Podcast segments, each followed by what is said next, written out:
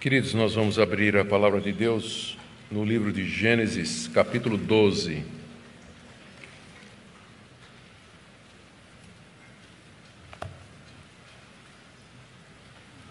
Gênesis capítulo 12, nós iremos ler do verso 1 até o verso 9.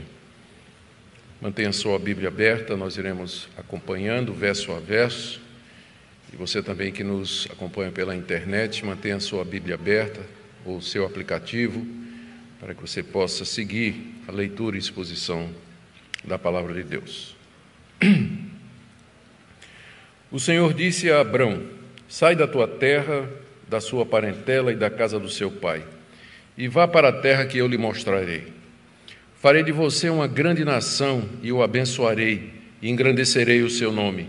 Seja uma bênção Abençoarei aqueles que o abençoarem e amaldiçoarei aqueles que o amaldiçoar, aquele que o amaldiçoar. Em você serão benditas todas as famílias da terra. Partiu, pois, Abrão como o Senhor lhe havia ordenado, e Ló foi com ele. Abrão tinha setenta e cinco anos quando saiu de Arã. Abrão levou consigo a sua mulher Sarai, o seu sobrinho Ló, e todos os bens que haviam adquirido e as pessoas que lhes foram acrescentadas em Arã Partiram para a terra de Canaã e lá chegaram. Abrão atravessou a terra até Siquém, até o carvalho de Moré. Nesse tempo os cananeus habitavam essa terra. O Senhor apareceu a Abrão e lhe disse: Darei esta terra à sua descendência. Ali Abrão edificou um altar ao Senhor que lhe tinha aparecido. Passando dali para o monte a leste de Betel, armou a sua tenda, ficando Betel a oeste e Ai a leste. Ali edificou um altar ao Senhor e invocou o nome do Senhor. Depois Abrão partiu dali, indo sempre na direção do Negueb. Até aqui a leitura. Queridos, oremos pedindo a iluminação do Espírito Santo para a compreensão da palavra de Deus.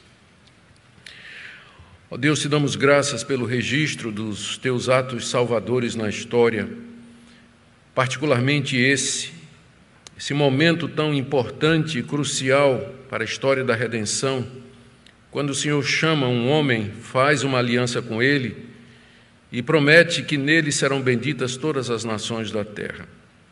Nos ajuda a compreender, Senhor, o registro desse momento e suas implicações para nós. Abençoa-nos, é o que pedimos. Em nome de Jesus. Amém. Queridos, nós estamos retomando a nossa série de mensagens no livro de Gênesis, depois do nosso período de férias. Na primeira parte, nós fizemos a exposição de Gênesis capítulo 1 até o capítulo 11, a história dos princípios. Hoje nós iniciamos a exposição da segunda parte do livro de Gênesis, que vai do capítulo 12 até o verso 25, que é a história de Abraão. O nosso objetivo em expor esse livro tão importante para a nossa fé é que ele é o livro dos princípios. Ele lança a base para o restante do Antigo Testamento e de todo o Novo Testamento também. Talvez seja por isso que Gênesis é o livro mais atacado pelos ateus, pelos incrédulos e pelos inimigos do Evangelho, uma vez que ele coloca o fundamento de todo o restante da narrativa bíblica. Na primeira parte da série, do capítulo 1 até o capítulo 11, nós vimos os seguintes eventos: como Deus criou o mundo e criou o homem à sua imagem e semelhança, como aquele casal sendo tentado pela serpente desobedeceu a Deus, comeu do fruto proibido e foi castigado. Vimos a promessa que Deus fez da chegada de um descendente da mulher que haveria de esmagar a cabeça da serpente e trazer a vitória ao povo de Deus. Também nós vimos o estabelecimento de uma linha de descendentes, começando de Adão, a quem foi confiada a promessa, a quem foi confiada o culto, a fé e o conhecimento do verdadeiro Deus. É uma linhagem que vai de Sete, filho de Adão, até Noé. Nós vimos também a fidelidade de Deus em preservar Noé, numa época de grande depravação, onde o mundo todo caminhava para a perdição. Deus o salvou num barco, numa arca, quando mandou o dilúvio que destruiu a humanidade rebelde e o mundo daquela época. Nós vimos também que, apesar do juízo, o mundo outra vez se corrompe depois do dilúvio, e essa corrupção atinge o clímax com a construção da Torre de Babel. O homem busca, continua buscando a sua independência, a sua autonomia da parte de Deus. E vimos também o juízo de Deus sobre Babel, confundindo as línguas e espalhando a humanidade por todas as partes do planeta. O registro que Moisés faz da linha de descendentes de Sem, filho de Noé, até Tera, pai de Abrão, é o que nos ocupa em seguida. Abrão morava em Ur dos Caldeus, no sul da Mesopotâmia. A última mensagem que nós tivemos, nós abordamos os seguintes pontos, que foi aí no capítulo 11, capítulo 11 de Gênesis. Primeiro, as pessoas que haveriam de fazer parte da vida desse Abrão, que era descendente de Sem, era descendente de Noé, descendente de Sete, que era descendente de Adão. Nós vimos as pessoas que vão fazer parte da vida dele, o pai, irmãos e a esposa. Vimos o início da peregrinação dele, quando ele sai lá de Ur dos Caldeus, no sul da Mesopotâmia, sobe e vai até a cidade de Arã. E vimos a parada naquela cidade, onde ele ali fica durante um tempo, e onde seu pai Tera morre, e onde Abrão fica extremamente rico. E o que nós vemos agora é a repetição do chamado de Deus para que ele largue todo aquele conforto, todas as suas raízes e vá para uma terra que Deus haveria de lhe mostrar. Então, hoje, na passagem que nós acabamos de ler, eu queria expor primeiro o chamado de Abrão, que Deus lhe faz, está aí no verso 1, depois as promessas que Deus faz a ele, do verso 2 até o verso 3, depois a obediência de Abraão, do verso 4 até o verso 7, e por fim a chegada de Abrão em Canaã e a edificação de altares em louvor e adoração ao nosso Deus. Queira nosso Deus abençoar a exposição da Sua palavra e que nós possamos aprender bastante a respeito de, a partir desse evento tão importante na história bíblica. Então, o primeiro chamado de Abrão está aí no verso primeiro. O Senhor disse a Abrão: sai da, tua, da sua terra, da sua parentela e da casa do seu pai, e vá para a terra que eu lhe mostrarei. Esse chamado aconteceu quando Abrão ainda estava em Ur. Aqui no relato ele já está em Arã. Né? Mas uh, o chamado aconteceu quando ele estava em Ur dos Caldeus, conforme nós lemos uh, em, no livro de Atos, capítulo 7, de 2 a 3, no sermão de Estevão. Se dirigindo aos judeus, Estevão disse: O Deus da glória apareceu a Abraão, nosso pai, quando ele estava na Mesopotâmia, antes de morar em Arã, e disse: Sai da tua terra, da tua parentela, e vai para a terra que eu te mostrarei. Então, embora no, na sequência aqui, Abrão já está em Arã, entretanto, o chamado dele já tinha acontecido fazia alguns anos. Moisés deixou para relatar apenas agora. Tanto é que é possível que a gente traduza como sendo o Senhor tinha dito a Abrão, como por exemplo a NVI traduz. A NVI traduz: o Senhor tinha dito a Abrão, ou seja, lá quando ele estava em Ur, só que agora o chamado é especificado aqui quando ele está em Arã. Estevão nos diz que Deus apareceu a Abrão lá em Ur como sendo o Deus da glória, o Deus glorioso, o Deus que era maior do que os deuses que Abrão adorava ali, especialmente o Deus, a deusa da lua, que era adorada tanto em Ur dos caldeus, que era um grande centro religioso, como também lá em Arã, no norte da Mesopotâmia, que também era um grande centro religioso.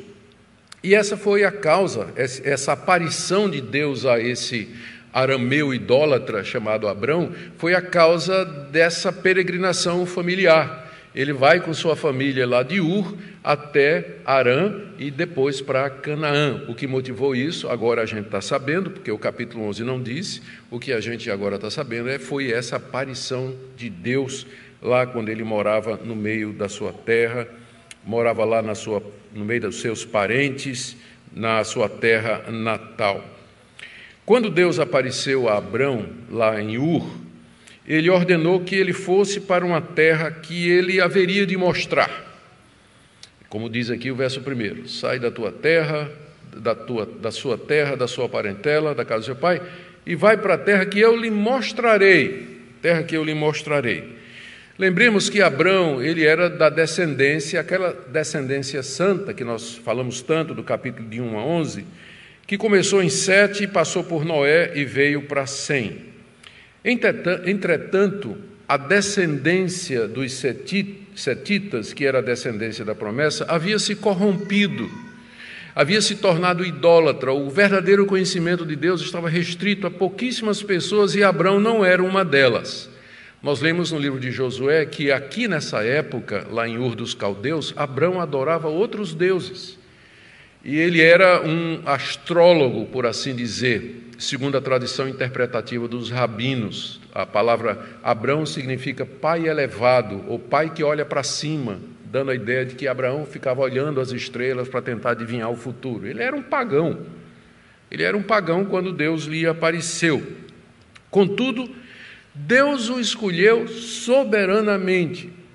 Soberanamente. Não havia nada em Abraão. Ele era um arameu que morava naquela região, junto com outros, seguindo a cultura da época, aquele mundo de falsas ideias, servindo a deusa da lua, provavelmente, quando uma noite, talvez um de dia a gente não sabe, mas uma noite Deus lhe aparece como Deus da glória e lhe diz: Eu quero que você largue tudo isso aqui e quero que você vá para uma terra que eu vou lhe mostrar. E quando Deus apareceu, ele ordenou duas coisas a Abrão.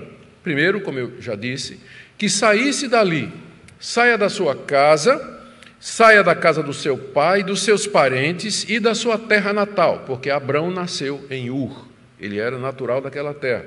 Então, largue tudo isso, quero que você abandone tudo isso. Segunda ordem, eu quero que você vá para um lugar que eu ainda vou lhe mostrar. Eu vou lhe mostrar.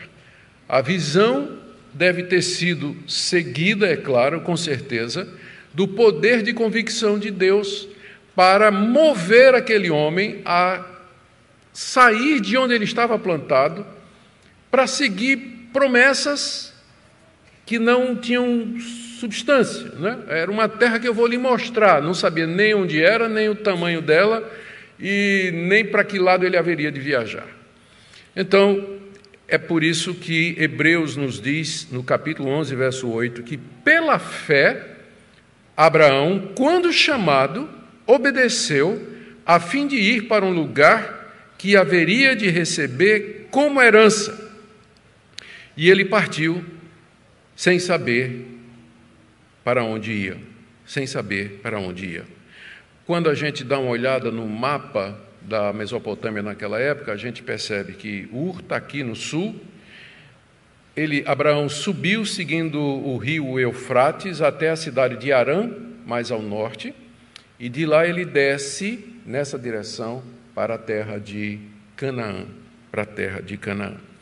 Mas ah, conforme vimos no capítulo 11, a jornada de Abrão parou em Arã, que era uma outra grande cidade, centro cultural.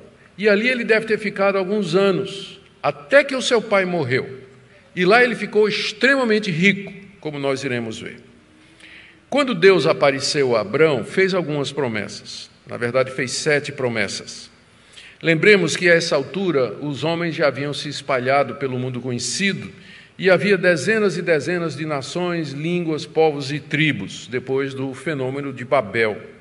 O conhecimento do verdadeiro Deus estava restrito a um número muito pequeno de pessoas.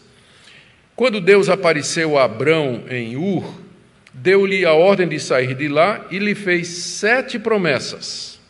São sete pontos da promessa que Deus fez quando apareceu para esse homem, esse pagão, lá em Ur dos Caldeus. A primeira promessa: Farei de você uma grande nação, está no verso 2 logo no início. Farei de você uma grande nação, que está em contraste com o fato de que Abraão não tinha filhos. Não tinha filhos. A sua mulher era estéril e não, não dava à luz, não, não, não, não tinha como gerar uma descendência para Abraão. Entretanto, a primeira coisa que Deus diz para esse, esse homem é: Eu vou fazer de você, que não tem filhos, uma grande e numerosa nação.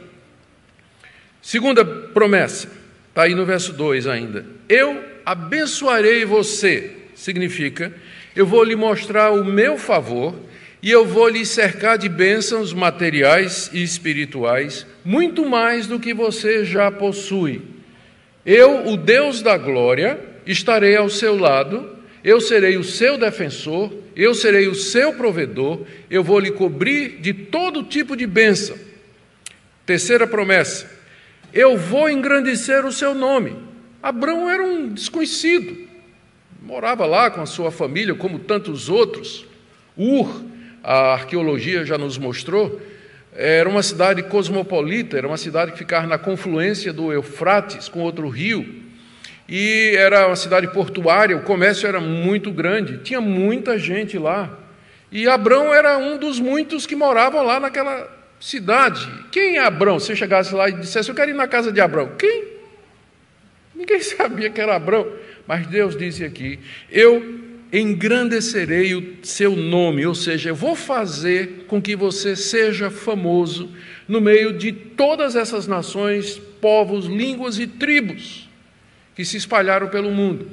Não é interessante porque no capítulo 11, qual era o desejo daqueles homens que quiseram fazer aquela torre, a Torre de Babel? Eu vou ler aqui Gênesis 1, Gênesis 11, verso 4.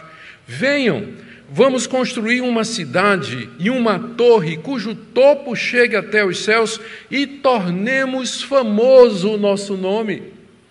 No capítulo 11, os homens querem se tornar famosos construindo uma torre que chegue até o céu, mostrando a sua autonomia, a sua independência, o seu poder, seu conhecimento tecnológico na época, a arrogância do homem. Eu, nós queremos ser famosos. Aqui é diferente. Aqui Deus chama um homem e diz: Eu vou fazer você famoso.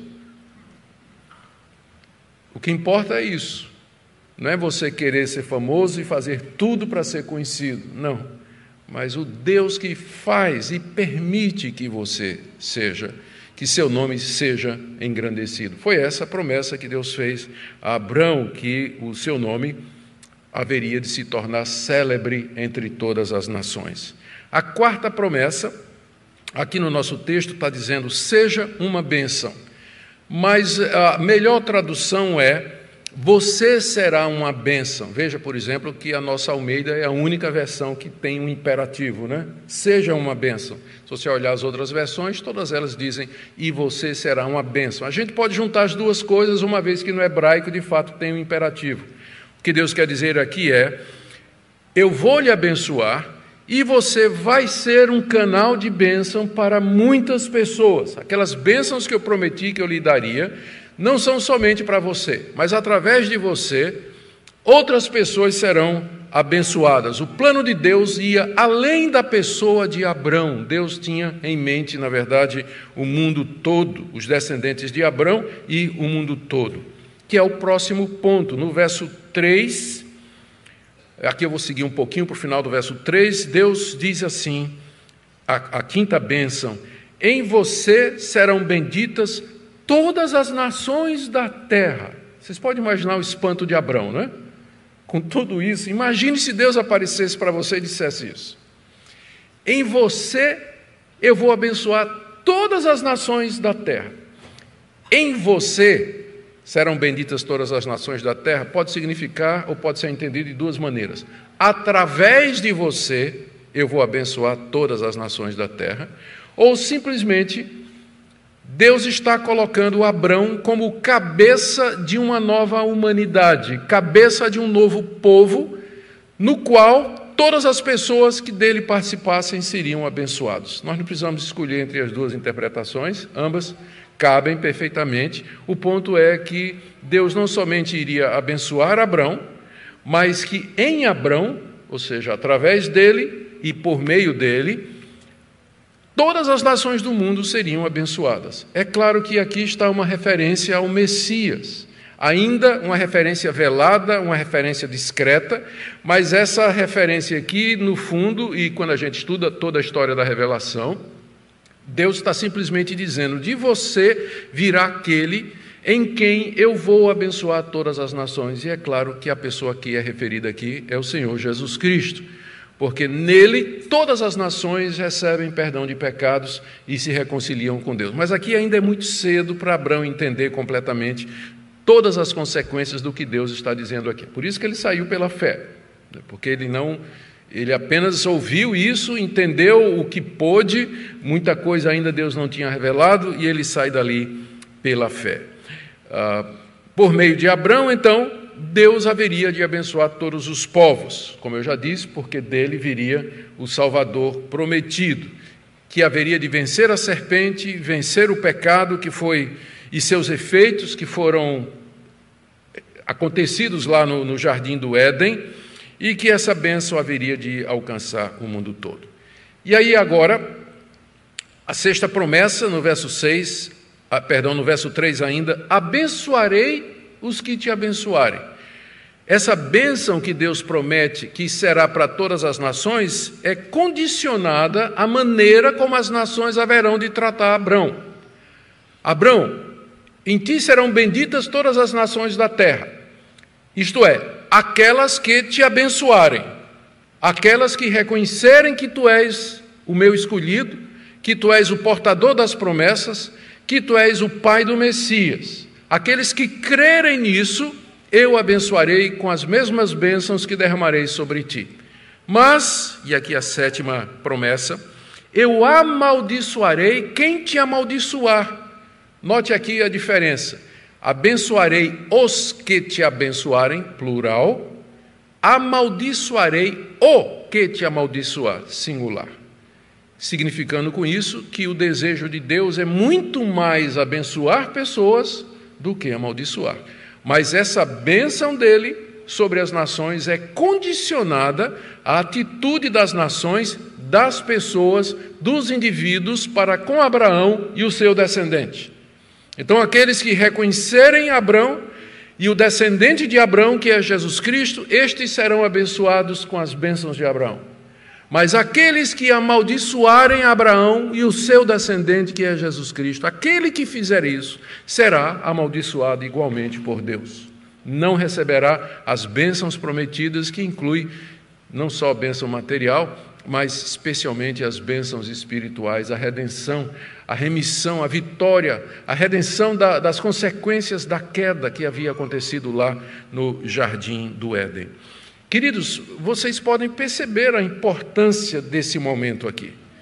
A, a, a, grandiosidade desse evento, dessa aparição do Deus da glória Abrão lá em Ur dos, lá em Ur dos Caldeus, Aqui Deus revela a fase seguinte do plano que ele começou a desenvolver lá no jardim, quando ele disse lá em Gênesis capítulo 3, verso 15, que da descendência da mulher viria alguém que esmagaria a cabeça da serpente. Aqui esse plano, essa promessa adquire uma nova conotação, avança mais um nível, é mais é desvendada mais uma página do projeto que Deus tem. Ou seja, que aqueles descendentes de Sete, que eram portadores da promessa, seriam constituídos numa nação, de ti farei uma grande nação.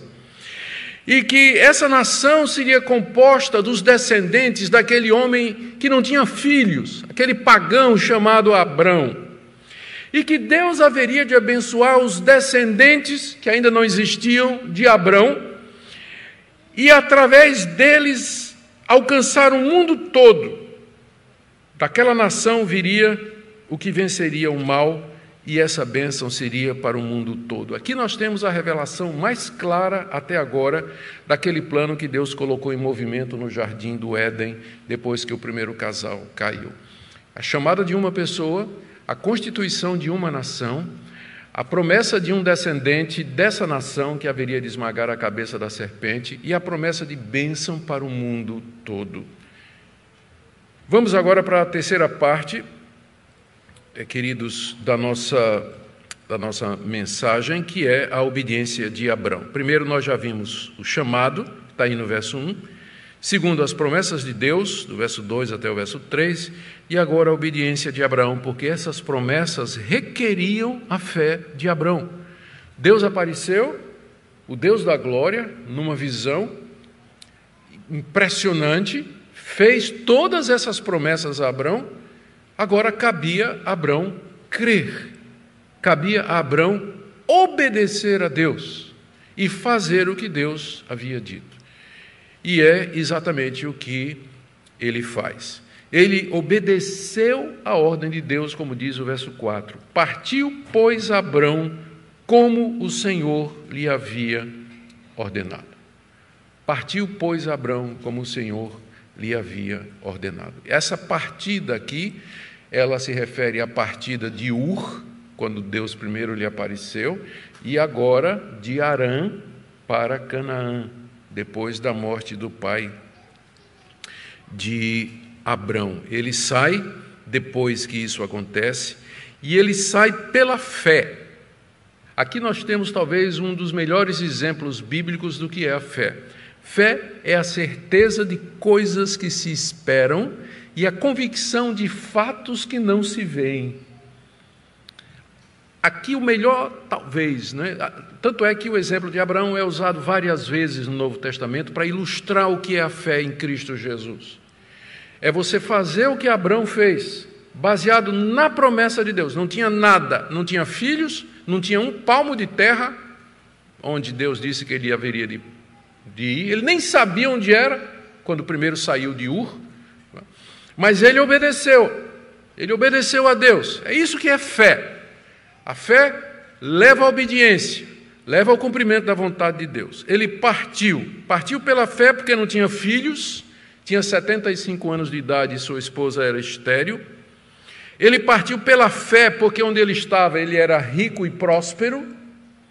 Ele partiu pela fé porque ele só tinha a promessa de Deus, não tinha mais nada. Partiu pela fé para receber uma herança que ele nunca tinha visto antes, da qual ele não tinha nenhum sinal ou alguma demonstração.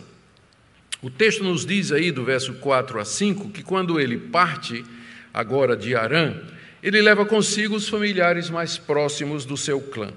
Diz aí o verso 4 que Ló, seu sobrinho, foi com ele, o que dá a ideia de que foi iniciativa de Ló. Ló também havia enriquecido. O pai de Ló, irmão de Abrão, já tinha morrido. Ló vivia com seu tio Abrão.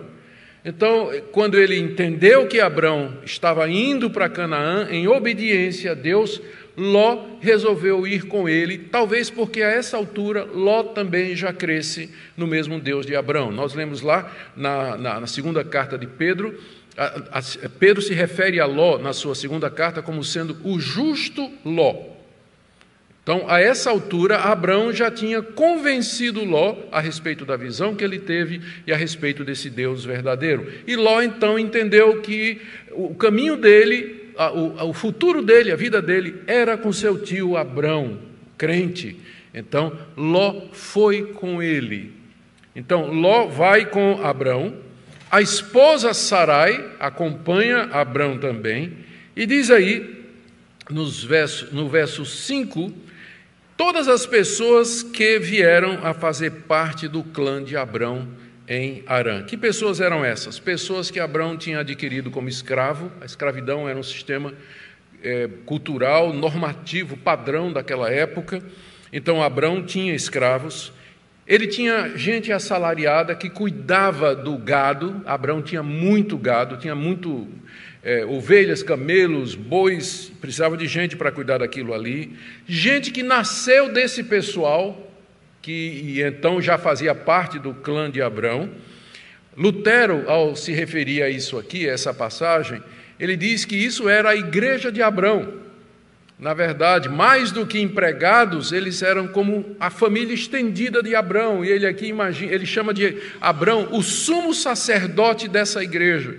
Abrão falava sua, do seu chamado, falava da razão da peregrinação, invocava o nome de Deus, pregava a palavra e orava por todo esse povo. Ele era o, o sacerdote, ele era o pastor desse povo. E não era pouca gente. Nós vamos ver mais adiante no episódio em que ele parte para salvar o seu sobrinho Ló, que foi capturado por alguns reis cananeus, que ele escolheu 318 homens nascidos na sua casa.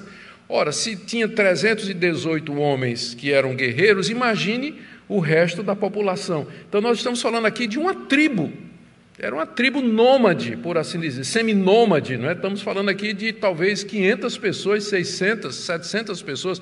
Esse era o pessoal que estava no entorno de Abrão, quando ele sai lá de Arã para peregrinar. Às vezes a gente pensa assim, que era Abrão, Sarai, Ló, não é? Três, quatro, gato pingado, armando a tendinha aqui. Não, não. Era uma movimentação, era, era uma migração mesmo, né? De povos, né? Por assim dizer, o que estava acontecendo.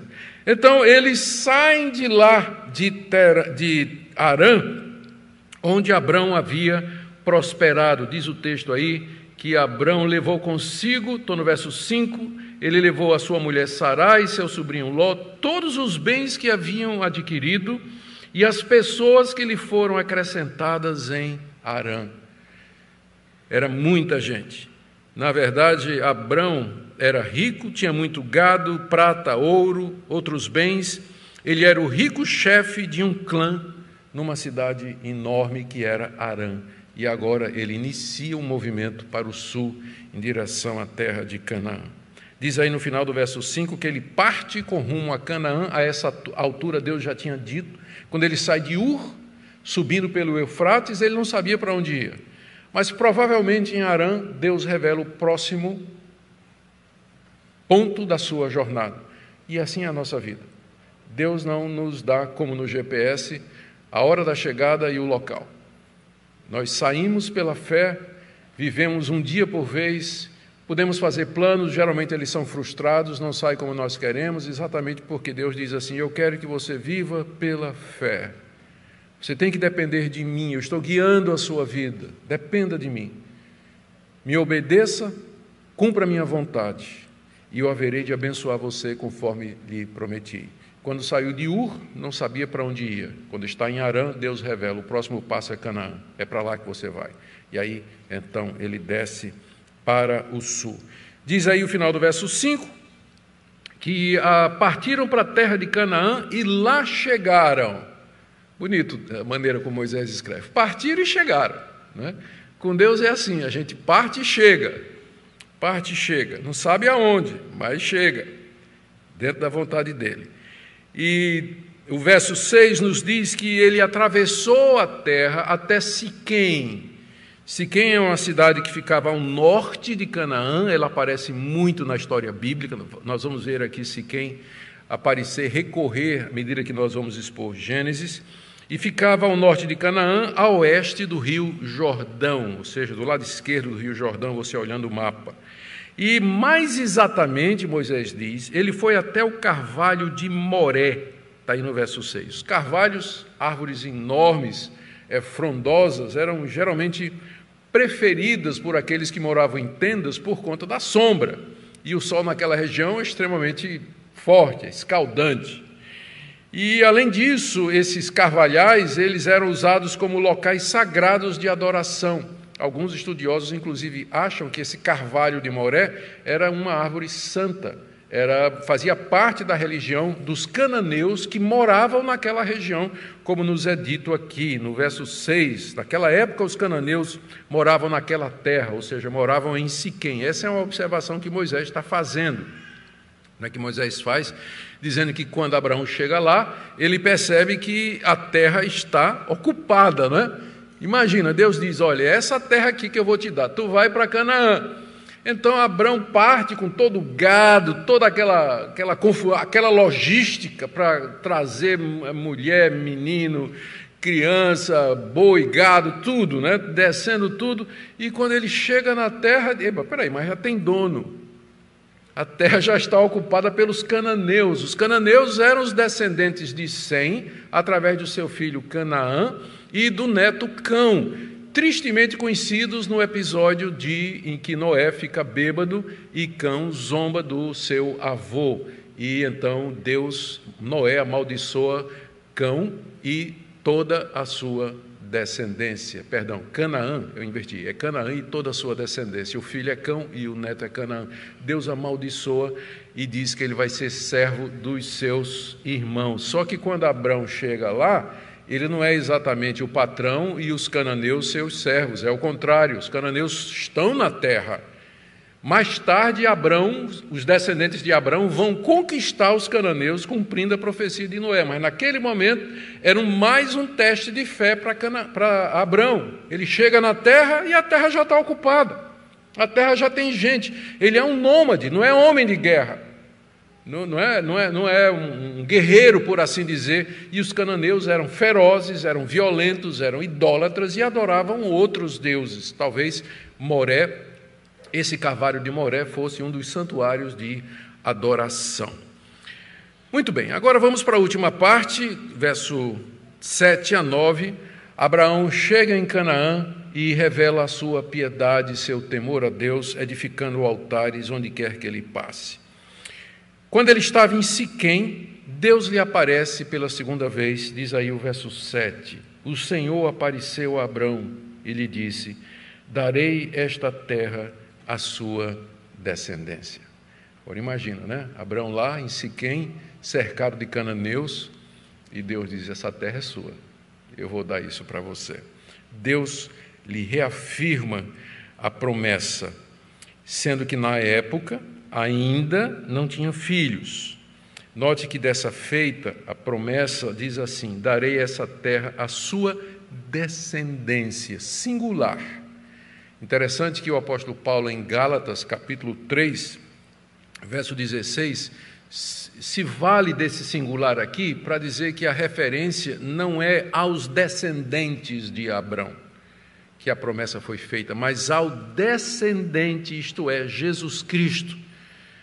Ao descendente, que está no singular, darei a tua semente no hebraico, é? que foi traduzida como a tua descendência no singular. Pode ser um singular coletivo que se refere a todos os a descendência de Abraão, mas pode se referir a um indivíduo, que é o que Paulo interpreta em Gálatas capítulo 3, verso 16, que a promessa foi feita ao descendente e não aos descendentes.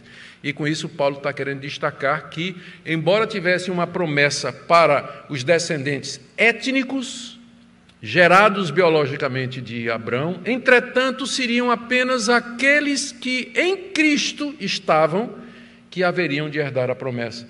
É o conceito do Israel, dentro do Israel, do remanescente fiel, dos eleitos, do povo escolhido de Deus de entre a nação que era composta pelos filhos biológicos de Abrão. Mas aqui a promessa está no singular: darei essa terra à tua descendência. E em resposta à promessa de Deus, à reafirmação da promessa de Deus, nós lemos aí no verso, final do verso 7, que ali Abrão edificou um altar ao Senhor que lhe tinha aparecido. É importante lembrar que com essa declaração ao Senhor que lhe tinha aparecido, fica claro que Deus não aparecia todo dia a Abrão. Ele apareceu, tinha aparecido em Ur dos Caldeus e agora, anos depois, ele aparece em Siquém. Ou seja, a vida de Abraão não era uma vida marcada por visões, revelações, sonhos e aparições. E Abraão é o pai da fé. Mas foram aparições bastante espaçadas e cada uma delas tinha um propósito, tinha a ver com a história da redenção, reafirmação de promessa, indicação de rumo sobre o que ele deveria fazer. Em resposta à aparição de Deus, Abraão constrói um altar. E foi e diz ali que, e diz que ele invocou o nome do Senhor. Dentro de, da invocação do nome do Senhor estão contidos aí vários outros elementos. Sacrifícios de animais, o altar é para isso. Orar a Deus em público, invocando o nome dele. Pregar a palavra de Deus ao seu povo e aos cananeus que quisessem ouvir. É o primeiro culto público a Yahvé na terra de Canaã. É o primeiro culto público ali na terra de Canaã. É um momento histórico, quando Abraão professa publicamente a sua fé no meio de todos aqueles povos que adoravam deuses como Baal, Milcom, Astarote, Renfã, Moloque, Azerá, Nebo, Dagon.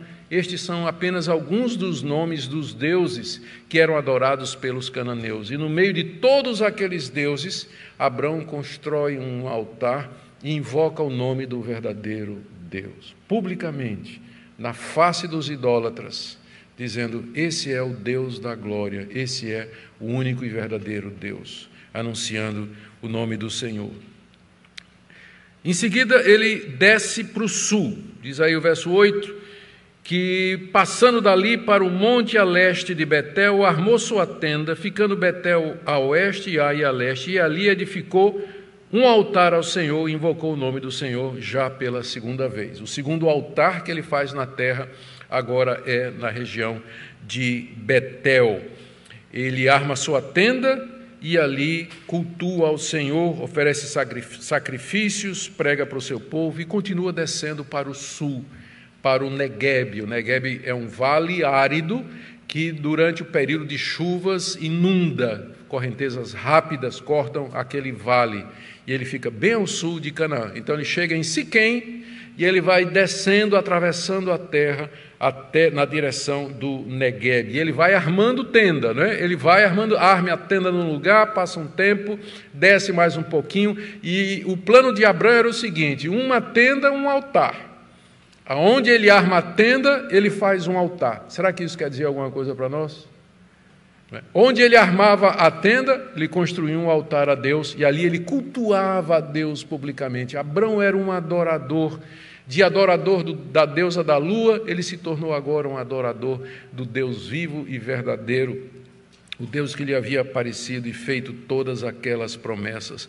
O, o alvo de Deus em fazer Abrão fazer essa peregrinação né, do norte ao sul de Canaã, de Siquém até Negueb, é que ele conhecesse a terra, era aquela terra que Deus haveria de dar para ele para que ele visse como a terra era fértil, era uma terra que mana leite e mel, era uma terra bonita, cheia de vales, cheia de, de montes, era uma terra formosa, cheia de vegetação, de animais, era aquilo que Deus haveria de dar a Abraão. O alvo de Deus era mostrar a Abraão a grandeza da bênção que ele haveria de herdar, embora ele não tivesse um palmo de terra ainda que lhe pertencesse.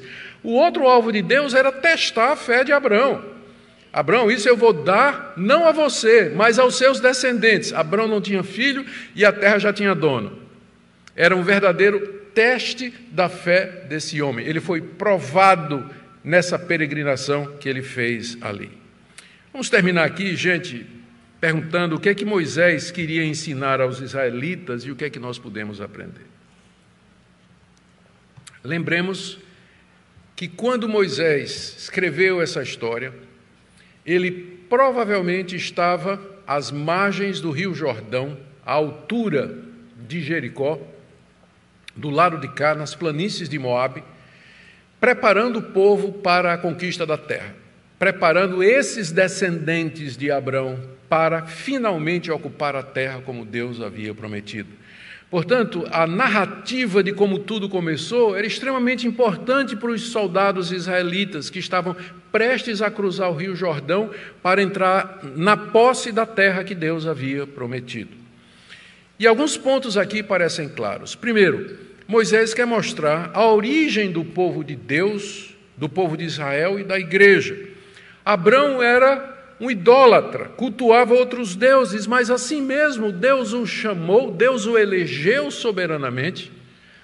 Deus o elegeu soberanamente e Deus o chamou irresistivelmente e fez uma aliança com ele. Não foi por mérito de Abrão, não foi por merecimento, não foi porque Deus viu qualquer coisa da parte de Abraão, mas por pura soberana graça. Deus poderia ter escolhido quem ele quisesse, mas ele escolheu aquele homem chamado Abrão que morava em Ur dos Caldeus. Os israelitas, descendentes de Abrão, igualmente seriam constituídos numa nação com quem Deus haveria de fazer uma aliança e eram ex-escravos. A essa altura, eles tinham saído, acabado de sair da terra do Egito, onde durante 400 anos tinham sido escravos, não era ninguém. Era um povo sem identidade, sem território, sem constituição, sem rei. Mas Deus haveria de fazer deles aquela nação através da qual as demais seriam abençoadas. Da mesma forma, Deus em Cristo nos chama. Pecadores, indignos, brasileiros morando aqui nessa cidade, não por mérito, não porque valemos alguma coisa, mas pela mesma graça soberana que elegeu Abraão lá em Ur dos Caldeus.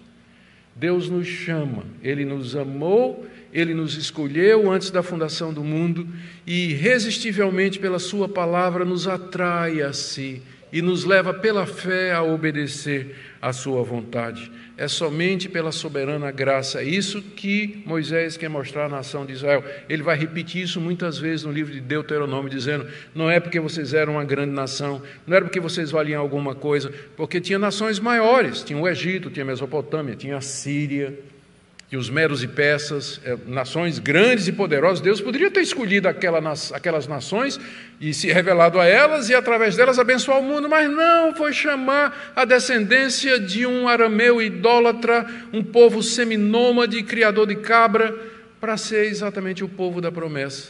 É assim que Deus age, é assim que a igreja é. A igreja é exatamente isso, esse povo espalhado pelo mundo. A maioria de nós não é de nobre nascimento, nem de alta vocação. Pessoas simples, pessoas do povo do, do dia a dia, Zé e Maria, é isso que nós somos. Entretanto, Deus nos chama soberanamente para fazer parte do povo que há de herdar o mundo, que há de herdar o mundo que ele criou. Segunda lição que Moisés quer mostrar é a fé do patriarca Abraão em obedecer a Deus. Não tinha filhos, não tinha terra, quando obedeceu o chamado. Da mesma forma, os israelitas iriam precisar de fé para atravessar o rio caudaloso em diversas épocas do ano, era quase um milhão de pessoas, atravessar o rio Jordão e conquistar uma terra cheia de gente, sete povos cananeus, armados até os dentes e protegidos em cidades com altas muralhas como Jericó. Eles iam precisar ter tanta fé quanto Abraão o ancestral deles teve quando Deus chamou lá em Ur dos Caldeus e diz: Vai para a terra que eu vou te dar, e de ti farei uma grande nação. Eles iam precisar de confiar em Deus, e de fato eles confiaram. O rio Jordão se abriu e, através da liderança de Josué, eles conquistaram aquela terra. Mas aqui está o exemplo da fé que eles precisariam ter, que é a fé de Abraão. Igualmente hoje, não é diferente, gente. Isso aqui é o evangelho no Antigo Testamento, é a mesma coisa. Igualmente hoje, Deus também nos chama para deixarmos as coisas que nós mais amamos e iniciar uma jornada de fé para Canaã celestial. É o mesmo princípio. Deus nos chama para que saiamos de um mundo cheio de falsas ideias e de crenças erradas, para que Ele nos chama para amarmos a Cristo mais do que a nossa parentela e a casa do nosso Pai. Muitos de vocês aqui são o único crente na família de vocês. Vocês tiveram que fazer uma renúncia, vocês sofrem oposição, sofrem bullying, sofrem questionamento, especialmente se você é jovem, adolescente e os seus pais não são. Alguns pais são compreensivos, outros não. Deus nos chama a abandonar o amor a pai, mãe, a nossa família, a lealdade de sangue e nos dedicar a Ele e dar a Ele o primeiro lugar na nossa vida. Como Jesus disse séculos depois de Abraão: quem não, quem ama seu pai ou a sua mãe mais do que a mim não é digno de mim. Quem ama os seus bens e suas posses mais do que a mim não é digno de mim. Sai da tua terra, da tua parentela e vai para a terra que eu haverei de mostrar. É o mesmo chamado evangélico. Porque só teve um evangelho. Não há dois. Não tem um sistema de salvação no Antigo Testamento e um novo sistema de salvação no Novo. Sempre foi da mesma forma. Pela graça mediante a fé. Deus nos chama para crermos e obedecermos, renunciarmos ao mundo, aos seus prazeres, suas crenças falsas e nos apegarmos a Ele mediante Cristo Jesus. Terceira lição que Moisés quer ensinar aquele povo é a fidelidade de Deus em cumprir a promessa da terra. Levou muito tempo, mas Deus cumpriu o que prometeu a Abraão. Seus descendentes entrariam na terra e haveriam de desapossar aqueles cananeus e possuir a terra. E dali viria o descendente em quem Deus abençoaria o mundo. Nosso Deus é fiel, ele já cumpriu, já cumpriu o que prometeu a Abrão, e ele haverá de cumprir o que resta ainda das promessas: vida eterna em Cristo Jesus e um novo céu e nova terra onde habita a justiça. Nosso Deus é fiel e a sua fidelidade se estampa nas páginas da história. Quatro, quatro, é, número 4, ou a quarta lição. Abrão era um adorador tenda, altar e culto. Abraão manifestava publicamente sua fé numa terra pagã. Assim também os israelitas deveriam cultuar a Deus na terra dos cananeus e não se misturar com a religião deles. E da mesma forma, Deus nos chama hoje para adorá-lo publicamente. O que nós estamos fazendo aqui hoje é o que Abraão fazia toda vez que ele armava sua tenda edificava um altar, reunia o seu povo, oferecia sacrifícios, invocava o nome de Deus, anunciava a palavra de Deus ao seu povo e aos cananeus que queriam ouvir. Nós fazemos isso todo domingo, ou quantas oportunidades Deus nos dê. O culto público é bíblico, vem desde o Antigo Testamento, tal exemplo de Abraão aqui, tal exemplo de Enos, durante os seus dias, começou-se a invocar o nome do Senhor. Participar do culto, mais do que um privilégio, é uma obrigação nossa. Deus nos chama para isso. Portanto, é, é triste ver irmãos que, podendo estar aqui conosco durante os cultos da igreja, preferem não vir. Preferem não vir. E eu não me refiro àqueles que não têm condição mesmo de vir. Não, claro, está mais do que justificado aqueles que não podem vir. Mas tem irmãos que têm condição de vir. Mas por conta de comodismo, uma, alega, uma alegada histeria contra uh, exagerada mais do que deve, não estou querendo diminuir os riscos da pandemia, a gente sabe que é uma coisa séria, mas essas pessoas não, não vêm. Mesmo que o governo do nosso estado, aqui em Pernambuco, fez restrições a respeito de eventos, graves restrições, mas liberou os cultos públicos de todos os credos, desde que se sigam as precauções sanitárias, uso de máscara, uso de álcool, evitar aglomeração. Então, nós temos todo esse privilégio, o próprio Estado permite que nós estejamos aqui nessa manhã reunidos aqui. Mesmo no meio da pandemia, não tem essa restrição que é imposta para os eventos. Entretanto, tem gente que não que se professa membro da igreja, é membro da igreja, e não vem. Gente, faz parte da vida da igreja construir um altar e invocar o nome do Senhor no meio da nossa sociedade. É dessa forma que a gente anuncia ao mundo, entre outras coisas, a nossa fé num Deus único e verdadeiro. E por fim, Deus, Moisés queria mostrar qual era o plano de Deus para a nação de Israel, que era abençoar o mundo inteiro através dos israelitas, como Deus prometeu a Abraão, que ele seria canal de bênção. E aquela promessa era para os israelitas, em meio aos cananeus, egípcios e babilônicos. Eles seriam canal de bênção para todo aquele povo. E esse é o momento decisivo no livro de Gênesis, em que Deus revela que o seu plano é abençoar todas as nações, mesmo depois da queda, do dilúvio e de Babel. Deus quer ainda abençoar o homem que ele fez à sua imagem e semelhança. Eu termino aqui com algumas aplicações. Primeiro, tenhamos confiança no Senhor, queridos, nesses dias difíceis e incertos. Ele está no controle. Veja como ele guia a vida de Abraão. Segundo, sejamos ousados e corajosos para publicarmos a nossa fé para nos reunirmos, para cultuar a Deus, invocar o nome do Senhor, oferecer sacrifícios agradáveis a Deus, que é o fruto de lábios que professam o seu nome mediante Jesus Cristo.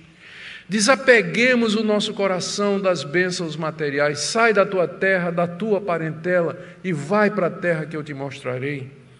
E vivamos pela fé na esperança certa da vida eterna que Deus nos prometeu. Que Ele nos console nessa manhã, que Ele renove a nossa fé, que Ele nos alegre no meio de tantas aflições, que nos dê ousadia e coragem para sermos crentes de verdade no meio de uma geração perdida, sem esperança e desesperada. Amém? Vamos ficar em pé e vamos orar.